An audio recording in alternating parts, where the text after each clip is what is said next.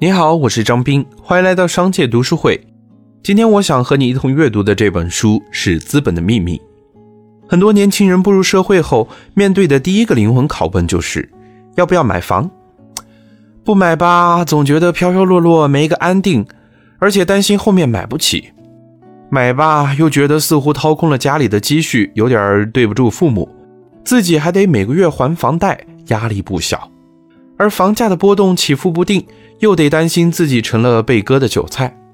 在考虑这个问题的时候，很多人想到的是住房的需求和心理的需求。有人觉得活在房东的眼色里，每年涨房租、不停搬家的生活幸福感太低；有人觉得住在自己的房子里才会产生对家的归属感；还有人觉得在一个陌生的城市为自己置办一套房产，就是成为这个城市主人的第一步。这些想法都没有问题。但是除了这些角度，其实更应该从经济学的角度来考虑这个问题。对于普通人来说，房子就是最重要的财产，而这个财产可能就是我们通往财富的资本。很多人可能觉得自有住房，无论房产如何增值，只要没有套现，就并不意味着财富的增长。但是这是因为他们没有正确理解财产与资本的关系。赫尔南多·德索托在《资本的秘密》一书中告诉人们。第三世界国家很多穷人之所以穷，并不是因为他们没有土地、房屋等财产，而是这些财富无法抵押变现，实现资本化。索托是秘鲁当代最伟大的经济学家之一，被《时代》和《福布斯》杂志称为世界上最具号召力的改革家之一。《资本的秘密》就是他享誉全球的著作之一。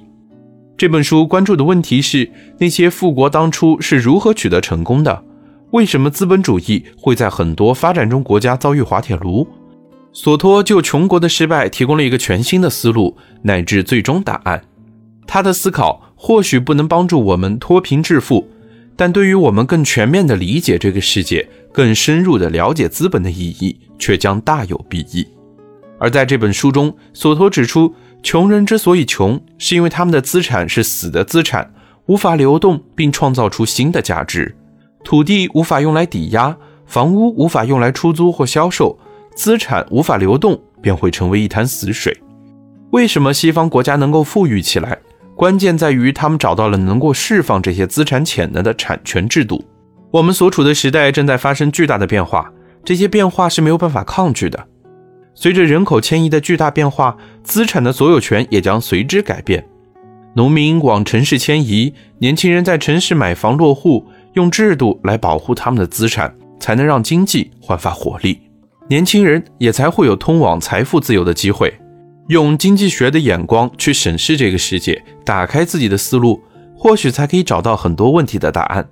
如果你想收听《资本的秘密》的完整内容，欢迎在微信公众号“商界食堂”回复“读书会”，就可以订阅和收听。